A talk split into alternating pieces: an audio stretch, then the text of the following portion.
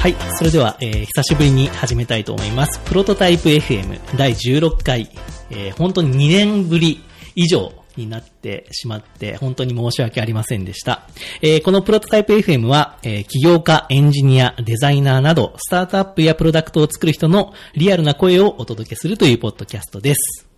で、今回はですね、えーゲストに大底春菜さん、タイムチケットのコミュニティマネージャーの大底春菜さんに来ていただきました。こんにちは。こんにちは。はい。まあ、春菜さんとは普段、まあ一緒に仕事をしてるわけなんですけれども、このプロトタイプ FM の存在を知ってましたか？いや、今日、あの、初めてちょっと朝から聞いたっていいうたんですか？ぐらいで、へーはい、あの、ちょっと日常的には聞いてなかったので、これから聞いていこうかなと思って。はいああ、ありがとうございます。はどんな感じでしたか？まあなんかすごい、あの、大作さんの声がクリアな感じで。ああ、本当ですか？か普段聞いてる声とちょっと違う感じだったんですけど。じゃあ普段ももっとクリアに話せと。そういう意味ではないですけど、まあ、聞きやすくて、あの、内容がすごい、こう、すんなり入ってくる内容だったなっていうふうに思いました。あ、よかったです。はい。で、まあ、春菜さんはですね、普段あのタイムチケットという、まあ、我々が、まあ、やっている、まあ、私はあの山本というもので、えー、2年前ぐらいまでは株式会社レレレの、という会社の代表をやっていて、まあ、その当時からやってたサービスがタイムチケットっていうのがあってですね、で、2年前ぐらいに、そのタイムチケットというか、まあ、会社自体をこう売却したんですね。それで、えー今は、また別、ちょっと別の会社で、まあ、運営してると、引き続きやっていて、メインでそのタイムチケットという、まあ、個人の時間を気軽に売れるというサービスを運営してます。で、春菜さんは、今回ゲストの春菜さんは、そのタイムチケットのサービスのコミュニティマネージャーということで、はい。まあ、ジョインしてもらったと。ちょうど2年前くらいでしたかね。そうですね、1年半ぐらいだと1年。半ぐらい前。はいじゃあちょっと、まあ、自己紹介というか、はい簡単にしてもらってもいいですか？あ、はい。ではですね、えっと、プロトタイプ FM はい。お聞きになってる皆さん、あの、はじめまして、えー、タイムチケットコミュニティマネージャーの大底と申します。えーっと、生まれはですね、長崎県長崎市でして、あの、平成3年生まれの、あの、27歳、まあ、声でわかるかと思うんですけど、女性。わからないと。女性です、ね。あ、女性ね。あ、27歳じゃなくて。はい、はい、はい。あの、そうです。で、えっと、そうですね、大学は広島の方で広島大学に進学したんですけれども、あの、卒業期に、あの、通販会社の方にですね、えー勤めまして、約4年ほどそちらの方でテレビショッピングの制作に携わっておりました。で、えっと、2017年の2月からはですね、タイムチケットのコミュニティマネージャーとして、まあ、ジョインさせていただいたっていうのが、まあ、簡単な自己紹介になります。はい、ありがとうございます。で、春菜さんが面白いのは、そのタイムチケットのコミュニティマネージャーに、まあ、採用というか応募はい。してもらったんですけど、はい普通はこうメールだとか、うんそういうフォームはい。とか知り合いの紹介からなんですけど、春菜さんの場合は違ったんですよね。そうですね。あのーサイトの一番下の多分、コーポレートサイトに飛ぶところの、あの、電話番号のところから、あの、直接、電話で、あの、採用情報ありませんかというふうに問い合わせたのかなというふうに覚えてます。そうですね。まあ、直接電話で、今、こう、採用してますかみたいな。はいっていうのが本当に真っ昼間に電話がかかってきて、そこでまあ10分ぐらいお話しして、そうですね。まあそれきっかけでという感じでしたけどもね。まあはいそれ以来、まあ電話で直接応募していただいた方はいないですけども、はい。あ、こういう応募もあるんだなということで非常に勉強になりました。はい。はい。そんな熱意のある、えー大迫さんなんですけど、まあ今日はですね、あのーまあ主にまあコミュニティマネージャーということで、この熱量のあるコミュニティの作り方うんっていうことについてちょっとお話ししたいんですね。はい。で、春菜さんが思う、その熱量のあるコミュニティってどういうものだって思いますか？そうですね。まあ、最近よく聞かれることではあるので、まあ、自分なりに考えていて、まあ、3つほどポイントがあるんじゃないかなというふうに思っております。で、まず1つ目がですね、まあ、サービスをよく利用してくれるユーザーさんがいるっていう、まあ、これはもちろん、まあ、どのサービス、どのコミュニティにも、うんあの、言えてるまあところかなっていうふうにまあこの思います。多分、ポッドキャスト聞いてる方って結構エンジニアの人とか、うん起業家の人が多くて、多分、自社サービスとか、はいまあ自分で趣味のプロダクトとかやってる人が多いと思うんですけど、うんはいやっぱりそれがある程度やっぱ使われないと、そうですね。なかなかコミュニティ、まあ当たり前の話ですけど。そうですね、当たり前うんのところではあるんですけど、うんまあそこは基本としてあるというふうには認識してますね。なるほど。はい。はい。で、二つ目が、えっと、まあ、サービスをですね、よく積極的にこう紹介してくれるユーザーさんがいるっていうところがポイントだと思います。この紹介っていうのはあれですかね、あの、口コミとかでもいいってことですかね？そうですね、あの、リアルももちろんですし、あの、まあ、オンラインの方で、あの、SNS 使った拡散なども、えーサービスをよく紹介してくれるに入ると思いますね。うん。はい。で、三つ目が、あそうですね、はい。三つ目が、えっとまあ、サービスを一緒に作ってくれるユーザーがいるというところで、まあ、ここが、まあ、熱量に関わって大きく関わってくるんじゃないかなと思うんですけど、うん。まあ、タイムチケットだと例えばイベントなどを一緒にあの盛り上げてくれたりスタッフとして参加してくださったりとかそういうユーザーさんが、まあ、20名弱ぐらいはあの常にいらっしゃるっていうのはあのコミュニティとして、まあ、強いポイントかなというふうに思います。うん。じゃあ、えっと、サービスをよく使ってくれて、はいよくそのサービスを紹介してくれて、はいかつこうなんか一緒にこう運営と一緒になってサービスを盛り上げてくれるというか、はい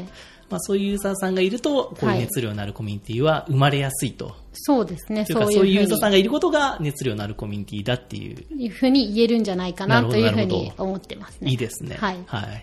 で、タイムチケットは今その状態にあるみたいな。そうですね。あの、まだ成熟してるとは言えないと思うんですけれども、まあそこの段階に入ってきているというふうに自分では認識しています。そうなんですよね。原田さんが入る前までは、あんまりそういうコミュニティマネージャーみたいなポジションがなくて、で、まあ僕がこう一人でまあやってたんですけど、やっぱコミュニティをこうなんか作ろうみたいな意識ってなかったんですよね。うーうんん。なるほど。イベントとかもなのでやってなくて、はい。なので、多分タイムチケットを好きな、で使ってうんくれるユーザーさんはいたんですけど、はいで、SNS とかでシェアしてくれる人もいたんですけど、はいなかなかそういうユーザーさんと、うん。こうなんか接点が持てなかったというか、はい。っていうのがやっぱあって、まあそこをやっぱ繋いでくれたのが春菜さんかなと思ってますけどね。はい。はい、非常に感謝してます。そうですね。そうですね。はい、ありがとうございます。で、じゃあ次ちょっと、じゃあ具体的に、はい。そういうなんか熱量のあるコミュニティ、じゃあ、やっぱサービス、やっぱコミュニティあった方がいいよねっていうことで、はい作りたいとはい。思ったら、じゃあどういうふうに始めればいいですか？そうですね。まああの、まあ、手順としてはですね、二つあると思うんですね。作り方としては。えっと、まず一つ目がですね、まあ、熱狂しているユーザーを見つけるというところで、まあ、そのよく使っているユーザーさん含めて、あの、まあ、自分の自社サービスとかコミュニティに対して強い思いを持ってくれているユーザーさんを、まあ、点でまずはいいので、その個人個人を見つけていくというところができる作業になると思います。なるほど。じゃあもうなんかイベントでも、まあ別にツイッターとかでこう、はい。まあ、ちょっと話しかけるとか、そうですね。まあそういうのでも1対1はいでとりあえず繋がってみるっていうことなんですかね。そうですね、うんまあ、あのタイムチケットの場合だとあの私自身がチケットを販売していたりとかあの、まあ、買う側あの購入者としても利用していたので、まあ、そこで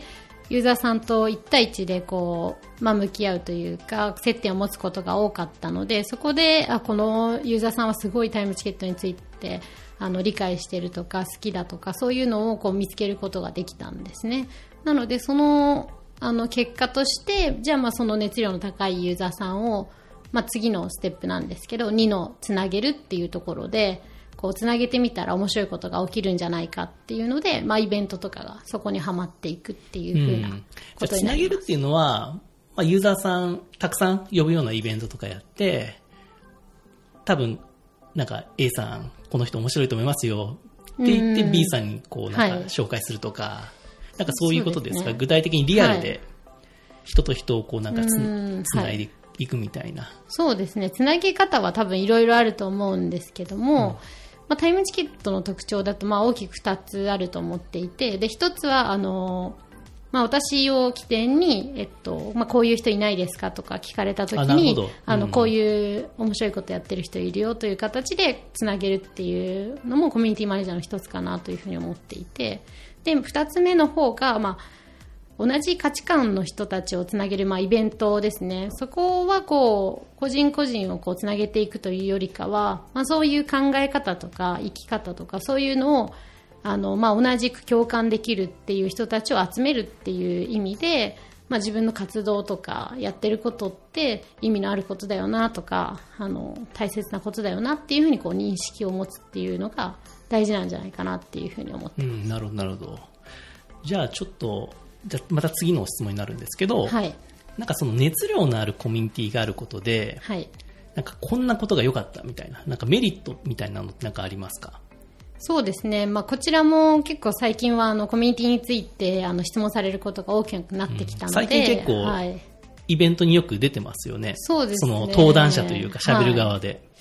多分世間的にコミュニティという言葉が多分今注目されていて、そのコミュニティマネージャーというポジションを仕事としてしているので、まあ、その私の視点からの話っていうところで、まあ、登壇の依頼とかが増えてきているのかなっていうふうに思っています。でその、まあ、登壇する際に話している、いまあ、コミュニティがあることによるメリットは4つあるというふうに、まあ、私の方では伝えさせていただいていて、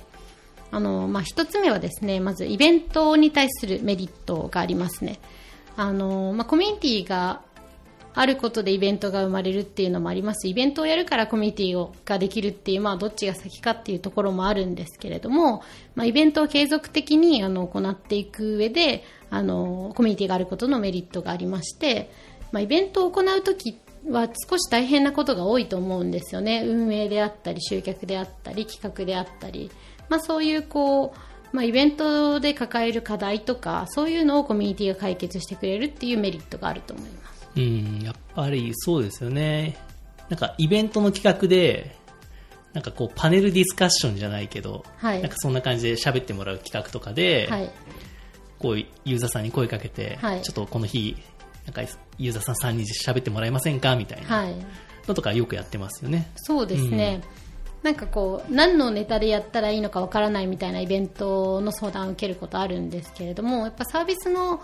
まあ、イベントとかであったらサービスを使っている人のあの声っていうのが一番受けるというふうに思っていてなのでその人たちが当事者として話す内容をあの盛り込むっていうのが、まあ、あの来る方にとってもいいですし、あの実際に出て話す方も、まあ、あの自分のことを知ってもらう機会になって、まあ、そどちらにとってもいいことになっているんじゃないかなというふうに思ってます。あとあの集客っていうことで言うと、はいあのよく友達を連れてきてもらってますよね、イベントに。そうですね、まあ、あの一人で参加するより二人で参加した方が楽しいよねという形で、まあ、あの申し込みの時点であの複数人で参加というのをできるようにこう申し込みのところを工夫したりとかそういうのであの自然と友達を呼べるような、まあ、イベント作りっていうのもできてるかなというふうに思ってます。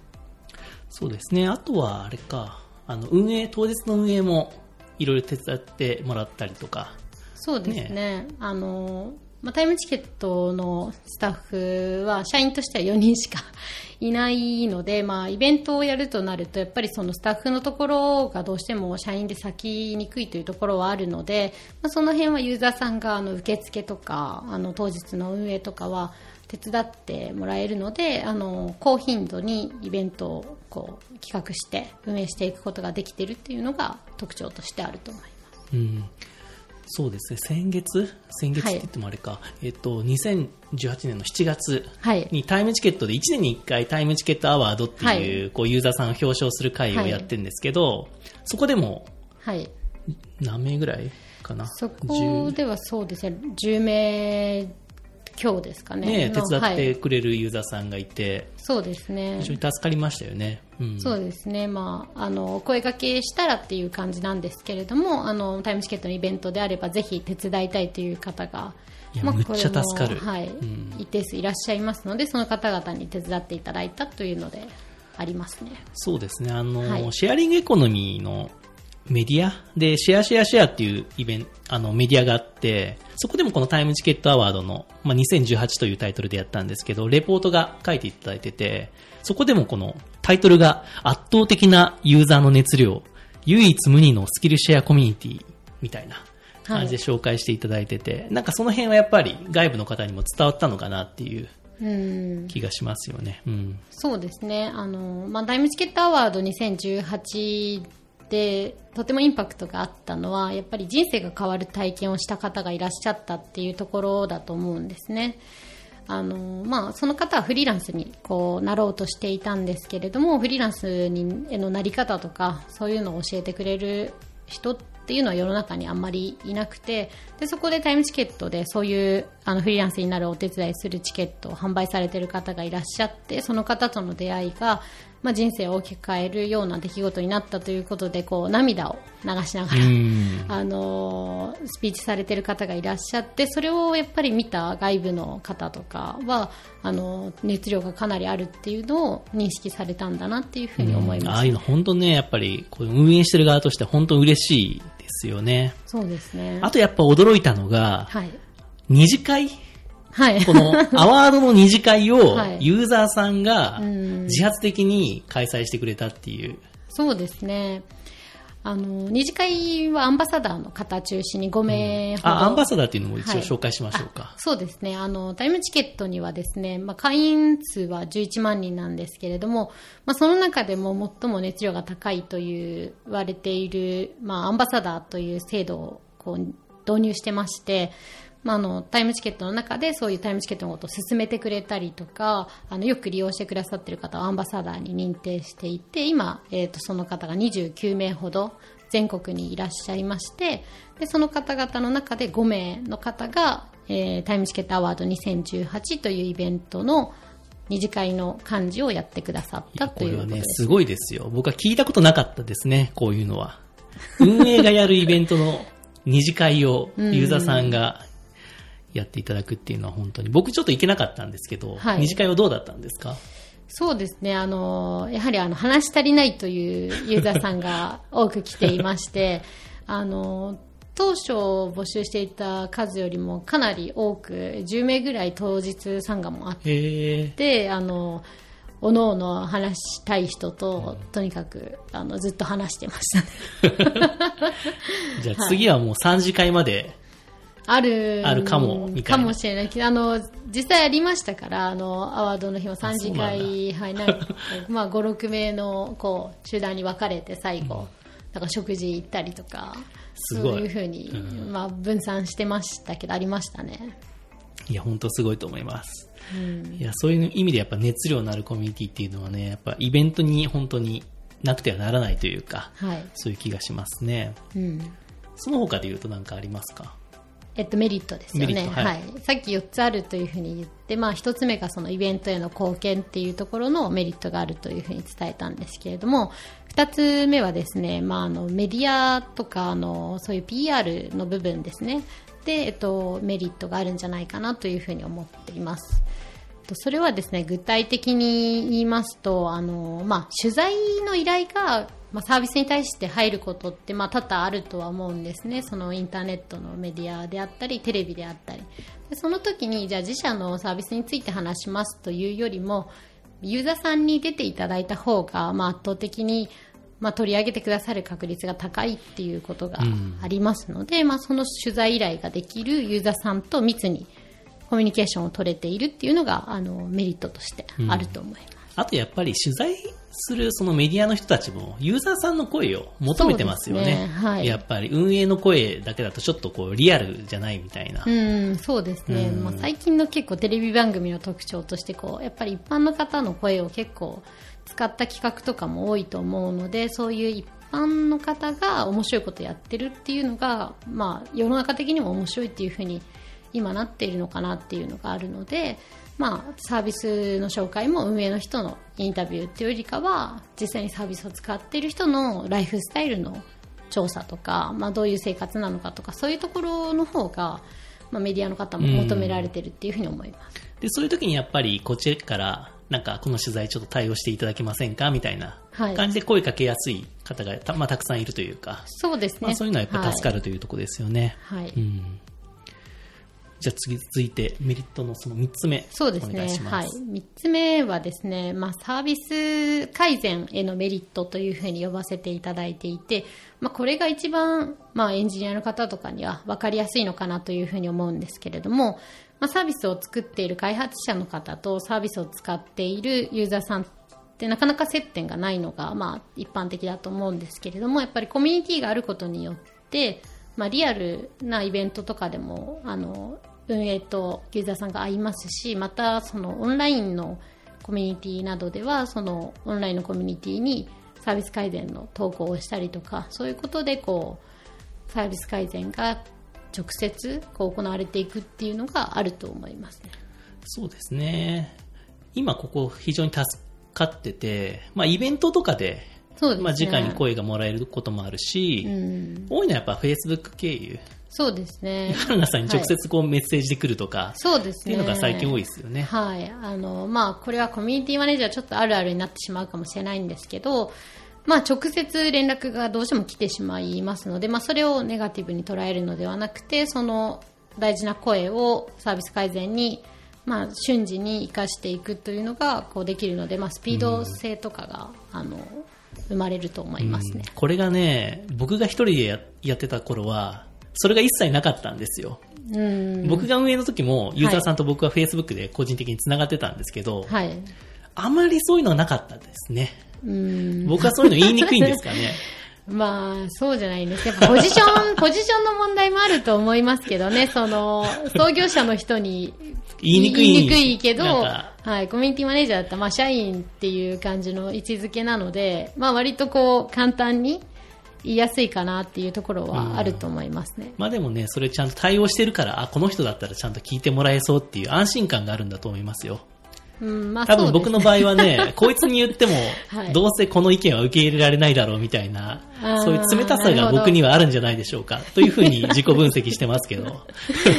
まあまあまあ、その、創業者の方と、まあ、コミュニティマネージャーって多分、タイプは違うと思うので、まあ、それは、それで住み分けできててまあでも必要なスキルってことですかね、はい。コミュニティマネージャーの人はやっぱりそういう受け入れる姿勢というか、意見をそうですね。一、ん回は受け止めるっていうのは必要だと思います。その、できる、できないではなくて、うん。その人の意見を聞いたという、まずそこの受け入れをやって、実際にサービス改善に取り組むかどうかは、まあ、また社内で検討するっていうところが流れとしては大事だと思います。あと、むっちゃ喜ばれますよね。そういう、うん。ちっちゃい依頼、ちっちゃい依頼依頼というかあれですけど、なんか、うん。メッセージできて、はい。で、こっちで対応して、すぐリリースして、はいやりましたよ、みたいなことを言うと、そうですね。ねその、まあ、それこそ、まあ、後で出てくるかもしれないんですけど、あの、一緒にサービスを作ってるっていうところを、こう、ユーザーさんもこう認識しやすいというか、まあ、作られたものを使うだけのユーザーではなくて、自分が使っているサービスが自分の声によってどんどん良くなっていくっていう、この体験を得れた人は、あの、継続しやすいと思いますね。うん、いいことを言ってくれました。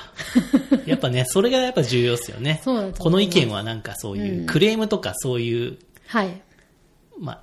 いいと思って、よりいいサービスにするための声だと。そうですね。受け止めるってことですねはいうんクレームとはちょっと違う意味合いだと思いますね。あの自分も使っているサービスだからこそよりもっと使いやすくなってほしいっていうそのポジティブな方でのあのアクションなのでそこはすごくあのなんてサービスにとってのメリットは大きいと思います。はい、ありがとうございます。じゃあ最後、そのコミュニティのメリット、はい。最後の4つ目お願いします。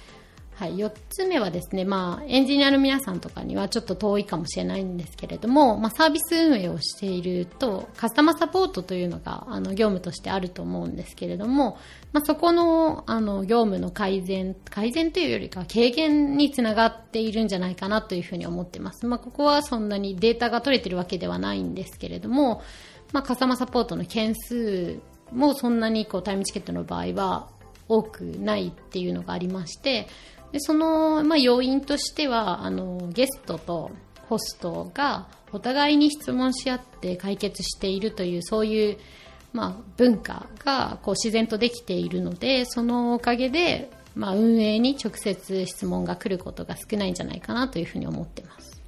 そうですね。やっぱユーザーさんが、で、よりこう、サービスを好きなユーザーさんほどよくサービスのこと分かってくれてるから、はい、こういう場合ってどうしたらいいんですか？とか、そうですね。なんかこれって今、支払い待ちなんですか？みたいな。そうですね。そのとかをちゃんとこう、まあ、その人が売り手のホストの人だったら、ちゃんとその買ってくれたゲストに、まあ、メッセージとかで、あ、こうやったらいいんですよ、みたいな。はい。のを教えてくれてるってことですよね。そうですね、まあ、よくあるタイムチケットの事例だと、まあ、日時を変更したいとかあとはそのオプションの買い方とかあとレビューをどこから登録したらいいのかとか、まあ、この辺は、まあ、あの運営に聞いてくるのではなくてホストの方とかゲストの方とかに聞き合ってあの解決していってるっていうのがこう見れるので、まあ、そういうところのメリットがあるんじゃないかなと思います。なるほど、ありがとうございます。非常にそんな感じで、あの、ユーザーさんに助けられてるタイムチケットなんですけど、ちょっと、今何分ぐらい話しましたかな？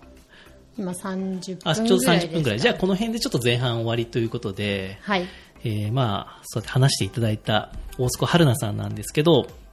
その春菜さんのインタビューも先ほど紹介したシェアシェアシェアの方にはい。載っているので、まあこれもちょっとリンクを、えーポッドキャストのページの方に貼っておきますので、えータイムチケットが実現する幸福な社会というタイトルで、インタビュー記事がね、載ってますので、ちょっと怪しいタイトルですけど、い怪しいことは言ってます。まあ春菜さんが思う タイムチケットで実現したい社会をそうですね。はい話されているということで、ぜひ。はい。今日の話を聞いて、